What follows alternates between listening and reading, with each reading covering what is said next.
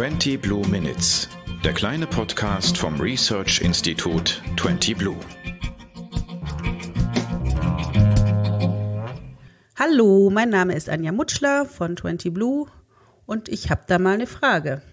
Oder sagen wir, ich habe noch mehr Fragen an Dr. Volker Weichsel. Das ist der zweite Teil der 20 Blue Minutes Ausgabe 4 wo wir uns um die historischen Bezüge Osteuropas kümmern und eben aus geschichtswissenschaftlicher, aus historischer Sicht mit der Frage des ähm, russischen Angriffskrieges auf die Ukraine beschäftigen.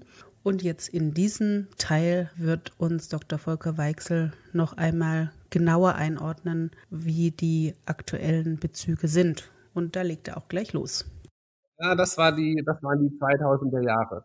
Diese Entwicklung in Russland äh, sieht heute sehr geradlinig aus. Wenn man jetzt zurückschaut aus dem Standpunkt vom 21. März 2022, dann sieht man selbstverständlich den Beginn dieser Linien bereits, so wie ich sagte, im Jahr 2000 oder sogar, mhm. äh, oder sogar früher.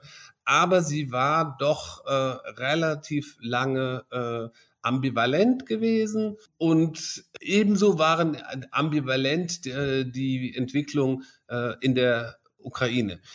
In Russland wuchs mit dem der schwindenden Legitimität des Regimes das Bedürfnis nach einer neuen Idee. Mhm. Die Ölpreise sind ja dann auch wieder runtergegangen ab dem Jahr 2013. Das heißt, die ökonomische Basis ist verschwunden für die Legitimität. Zum einen wurde die Repression dann immer mehr verschärft und zum anderen ähm, wuchs das Bedürfnis nach irgendeiner äh, großen Idee. Und dort äh, ist das äh, ein Ideen, die es immer gegeben hat, in den 1990er Jahren, die es bei Solzhenitsyn gegeben hat, bei Ideologen wie Alexander Dugin äh, gegeben hat, die teils sowjetische Ideen waren, die teils eurasische Ideen waren. Also wir sind eine Art von besonderer eurasisch-mongolischer Rasse, die teils christlich, kulturell orthodox, großrussisch waren also ein, ein Konglomerat aus den verschiedensten Ideen, die aber alle einen imperialen ähm, Charakter haben.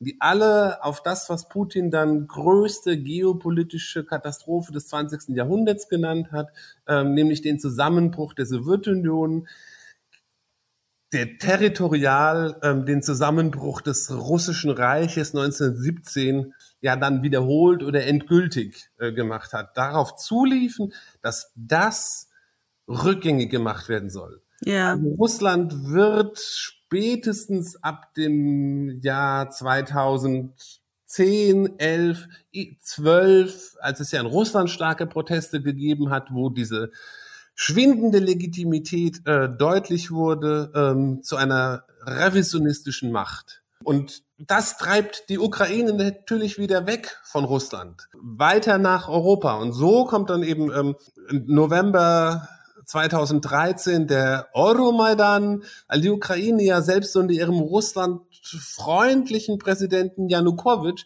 mit der Europäischen Union einen Assoziationsvertrag ausgehandelt hat den er in der letzten Sekunde verkündet, nach Jahren des Aushandelns unterschreibe ich nicht. Weil Putin gedrückt ja, hat, oder? Das wissen wir, das wissen wir, glaube ich, gar nicht so genau, was, was da der Hintergrund gewesen war, ähm, welche Versprechungen, welche Drohungen, welche inneren Ängste, ähm, dass Europäisierung die autoritäre Herrschaft auch von Janukowitsch eben bedroht, die eine schwache autoritäre Herrschaft war, aber doch auch mit wenig Legitimität.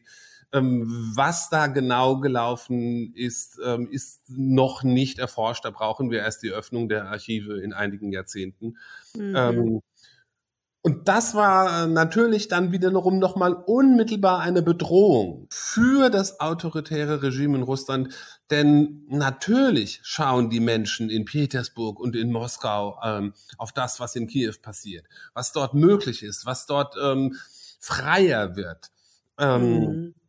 Und deswegen äh, entwickelt die Gegenpropaganda dieses Bild von einer ähm, vollkommen regierungsunfähigen, also in früherer Zeit, heute ist es ja viel schlimmer, ähm, zerrissenen, armen ähm, Ukraine. Äh, und das hat sich ja mittlerweile dazu gesteigert, dass, dass man äh, sie als äh, Marionettenstaat, als Saisonstaat, Failed State äh, und die Führung als äh, als Nazi-Bande, dann als Bande von Drogenabhängigen bezeichnet hat. Also man, man sieht diese äh, zunehmende äh, Radikalisierung. Ja. Und in Wirklichkeit, wenn man es ganz lange, so habe ich begonnen, äh, betrachtet, geht es um Nationalstaatsbildung in einem sehr langen Prozess, mhm. Herauslösung mhm. aus Imperien und Russland als imperialistische Macht ist gekränkt von der Zerstörung oder dem Zerfall dieses äh, Imperiums, des Anspruchs. Und diese Kränkung ist sehr stark vermischt äh, damit, ähm, dass das Imperium die einzige ideelle innere Legitimation für die autoritäre Herrschaft nach dem Scheitern des Wirtschaftsmodells, dieses auf Rohstoffexport basierenden Wirtschaftsmodell ist. Ja, also eine Sache, die mir jetzt ähm, bei Ihren Erläuterungen auffiel, ist ja dann die EU in der Hinterhand USA natürlich die Beförderung dieses Nationalstaatengedankens, ne? also diese die, die Karte Assoziierungsabkommen oder jetzt Zelensky noch deutlicher EU-Beitritt, Georgien schließt sich gleich an, auszuspielen, ähm, potenziert diese Kränkungs dieses, dieses Kränkungsmotiv? Nein, es ist eigentlich, es ist umgekehrt. Denn äh, wenn man es betrachtet, egal, ob man die Osterweiterung der Europäischen Union in ihren Anfängen nur um Polen und Tschechien nimmt mhm. oder die NATO-Erweiterung um diese Länder oder und insbesondere äh, die Ukraine, mhm. der Wille zur Westorientierung kommt und zur freien Selbstbestimmung kommt immer aus den Ländern selbst. Und er wird niemals vorangetrieben aus der Europäischen Union, aus Brüssel mit der Doppelbedeutung Europäische Union und NATO, sondern es ist die Dominosteine, dass man das akzeptieren muss und nicht mehr zurückweisen kann, diesen starken Willen, die fallen dann erst. Aber es ist niemals aus Brüssel angestoßen sondern es ist die Blockaden. Und wir sehen es bis heute. Wir sehen doch heute, wie der ukrainische Präsident in allen Parlamenten und im Bundestag um Unterstützung wirbt und wir blockieren ihn ab. Es ist doch nicht so, dass äh, wir unbedingt diesen Krieg beginnen wollten gegen Russland oder wir Waffen in die Ukraine liefern wollen, sondern wir sehen uns damit konfrontiert, dass die Selbstbestimmungswille, der demokratische Wille eines Volkes von außen so bedroht wird und wir immer noch nicht helfen wollen und es moralisch nicht mehr durchhalten, äh, dass wir gesagt haben, ja, ihr seid unsere Freunde, aber jetzt wollen wir doch nicht durchhalten. Und das ist eine Geschichte, die sich seit 30 Jahren auf den unterschiedlichen Ebenen ähm, so vollzieht. Die Ukraine wollte der Europäischen Union schon lange beitreten. Und das mhm. Assoziierungsabkommen war, naja, das, was man ihnen maximal zugestanden hat. Mhm. Aus Angst, Russland zu dupieren oder Auch? weil man sagte, ihr müsst eure Hausaufgaben noch machen? Ja, also es hat verschiedene äh, Motive. Im Bereich der Europäischen Union hat es tatsächlich auch damit viel zu tun, dass die Wirtschaftsstrukturen und die Wirtschaftskraft und die Wirtschaftsleistung äh, der Ukraine ähm, doch so weit von der europäischen entfernt war und ist, dass eine Mitgliedschaft als gleichberechtigter Staat, insbesondere in den Förderungsprogrammen, ähm, also der Struktur äh, und der Agrarpolitik, die gesamten innereuropäischen äh, Geldflüsse der Nettozahler und Nettoempfänger komplett auf den Kopf gestellt hätte. Ähm, das, äh, da haben ja auch die Länder wie Polen und Tschechien ähm, im Grunde über zehn Jahre ihre inneren Strukturen äh, geändert und sind herangewachsen, ähm, um das möglich zu machen. Ja, also mhm. da gibt es bei der Europäischen Union tatsächlich auch Gründe, warum das sehr schwierig ist. Äh, und bei der sicherheitspolitischen Frage ist es genau, wie Sie gesagt haben. Da war in dem Konzept insbesondere der deutschen Osteuropa-Politik, kann man wirklich sagen, weil eben der Raum als auch als Gesamtes gedacht äh, wurde. Ähm, die Vorstellung, dass Russland so reagieren könnte, wie es jetzt reagiert, war präsent.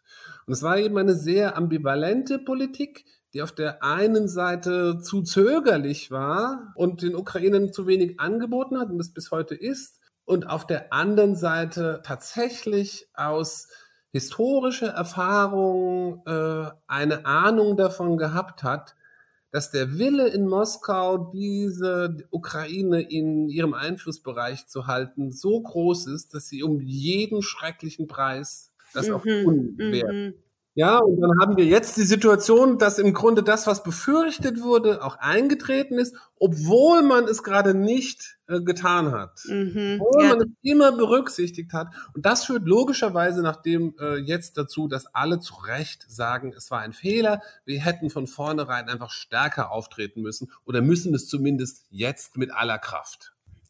Und da finde ich ein bisschen für mich zumindest die Gretchenfrage, wie lange hätte dieser Krieg verhindert werden können?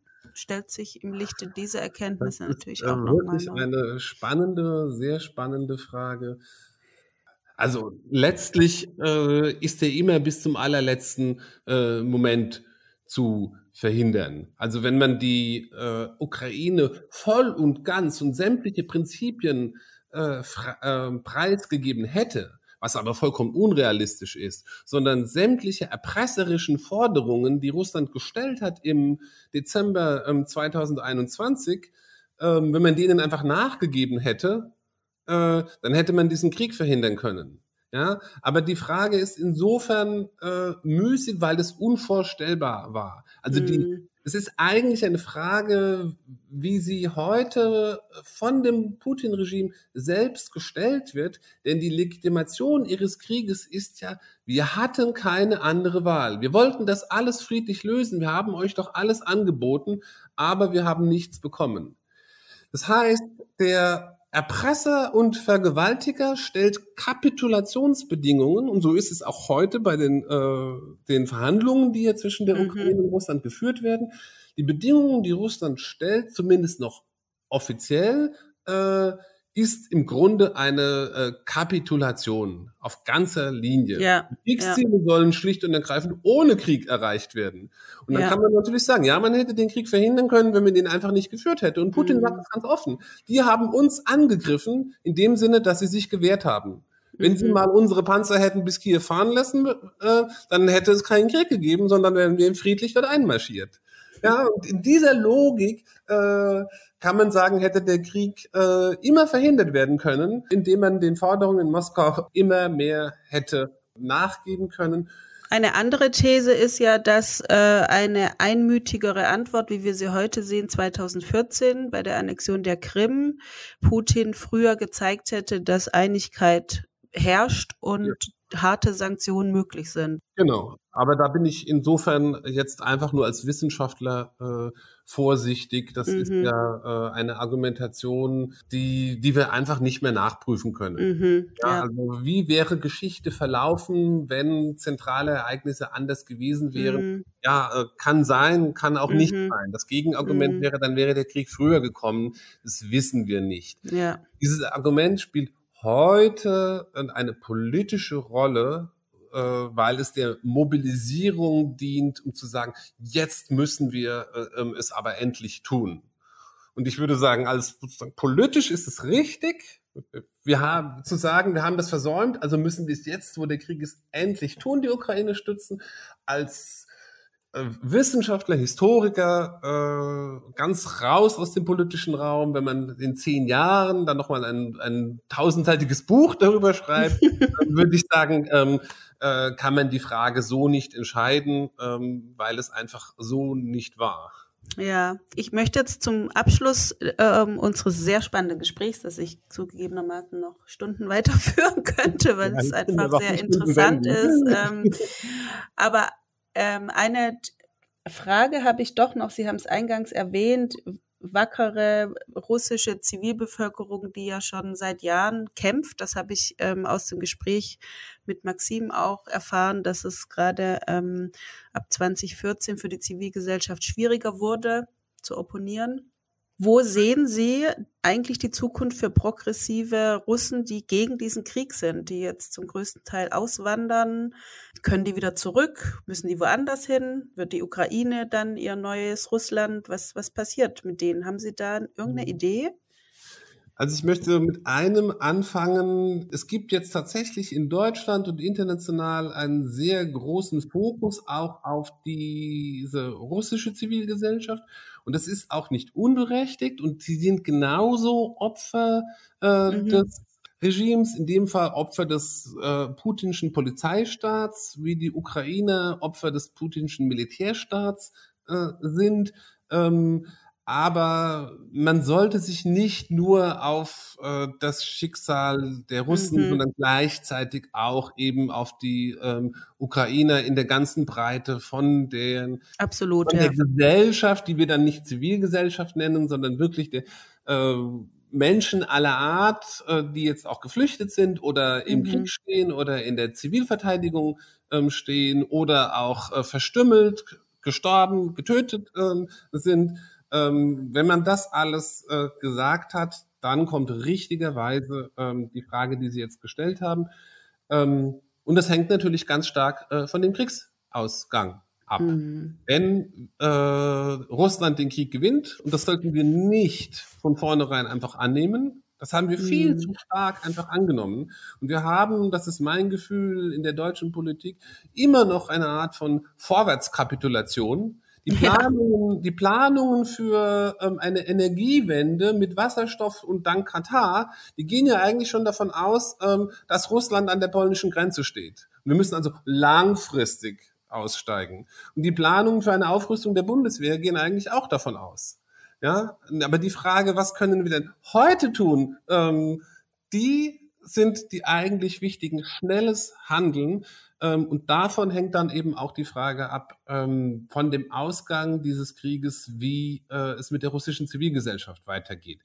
Wenn das Schlimmste passiert und die Ukraine weiter äh, und weitere Städte, in Mariupol ist es bereits der Fall, in Kharkiv ist es auch der Fall, äh, zerbombt wurden wie Aleppo, wie Grozny ähm, und andere Städte, wenn das äh, weitergeht, auch mit Kiew und es steht zu befürchten und äh, Russland über den Terrorkrieg, äh, obwohl es eigentlich militärisch verloren hat, sich dann doch durchsetzt, ähm, dann wird diese Agonie des Putin-Regimes noch über Jahre andauern und dann ist diese ähm, russische Zivilgesellschaft, äh, die jetzt schon zu Hunderttausenden ähm, in den Westen geflohen ist, über die letzten Schlupflöcher, ähm, zum Teil über Zentralasien, über den Südkaukasus, mhm. wo es noch rausging, ähm, saßen schon sehr, sehr viele in den letzten Jahren, die viele aus der künstlerisch-intellektuellen Szene waren in Berlin, die politische Szene war ähm, in Riga. Es gab mal die Hoffnung in der Ukraine eben ein äh, das andere, das neue Russland ähm, aufzubauen. Das hat nicht so ganz funktioniert. Ähm, ja, also wenn, wenn das Regime diesen Krieg gewinnt, dann ist das die traurige Emigrationsperspektive, weil auch mm. das, was mhm. wir hatten über, jetzt über zehn Jahre, dieses Leben in zwei Welten, alle, die in Riga oder in Berlin oder anderswo saßen, die waren mit einem Bein immer noch in Russland. Sie haben nach Russland reingesendet, sie sind manchmal hingereist, ähm, die, die nicht ganz besonders verfolgt wurden.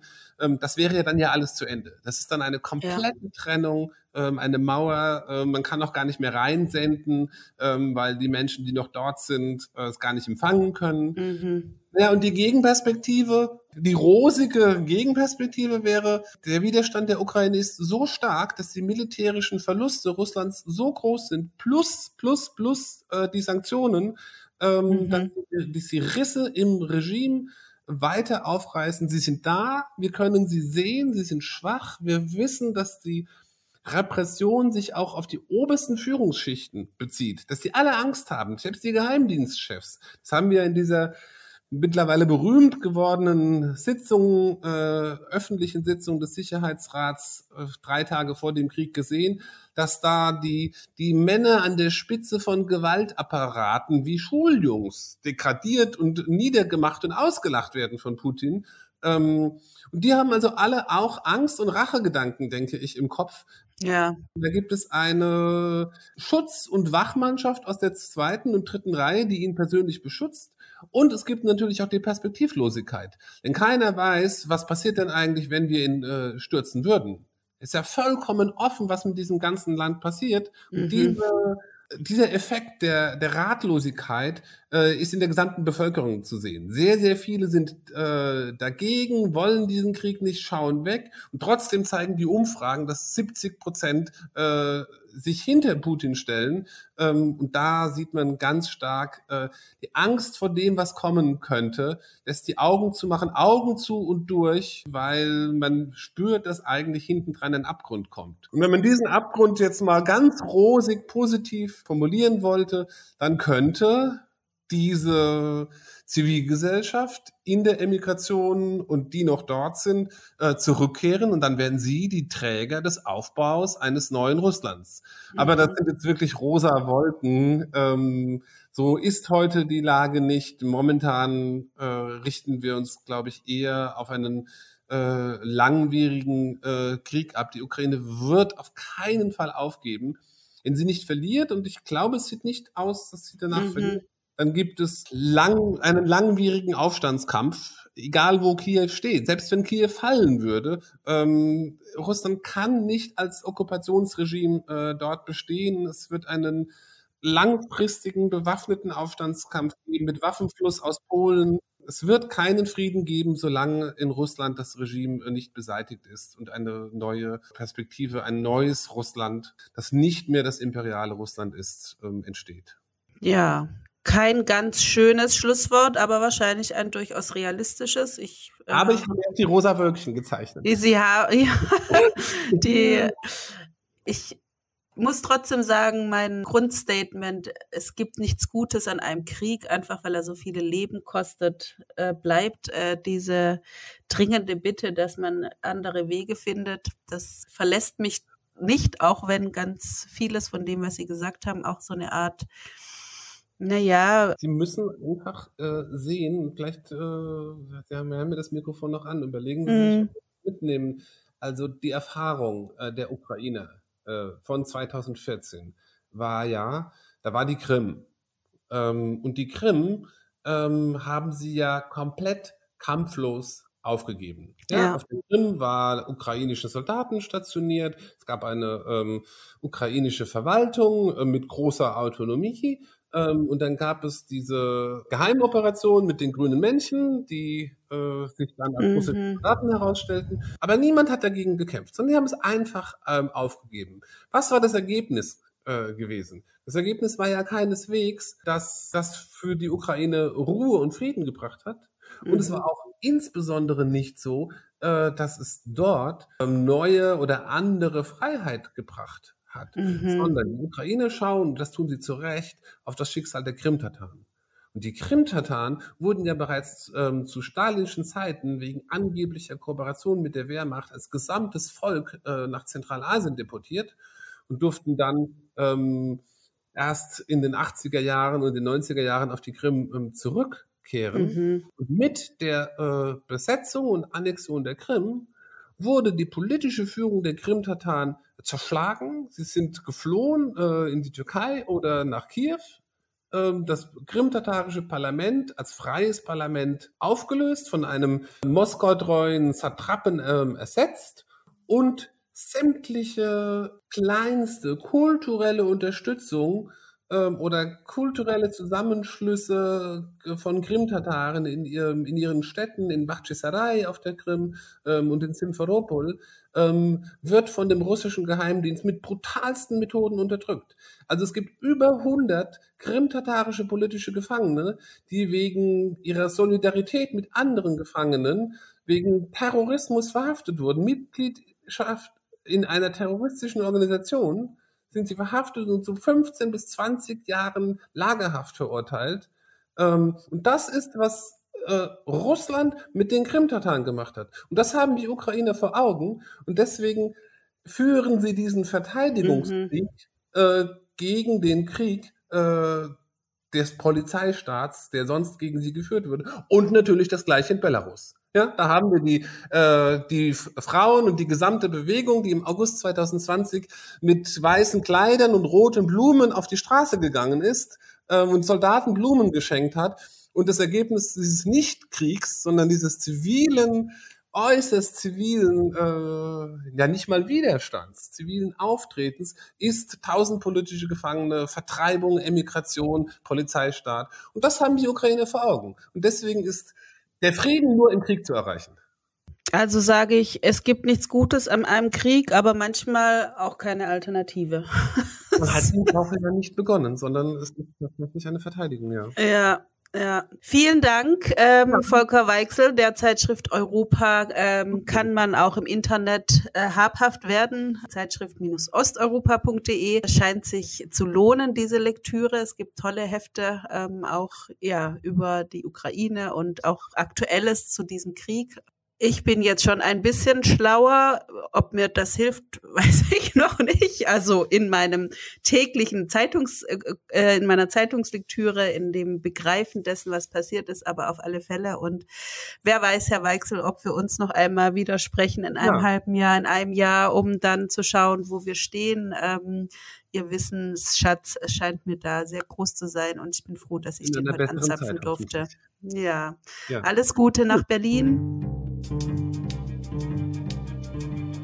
Den kleinen Podcast 20 Blue Minutes findet ihr überall dort, wo es gute Podcasts gibt. Und natürlich bei uns auf 20.blue. Bis bald.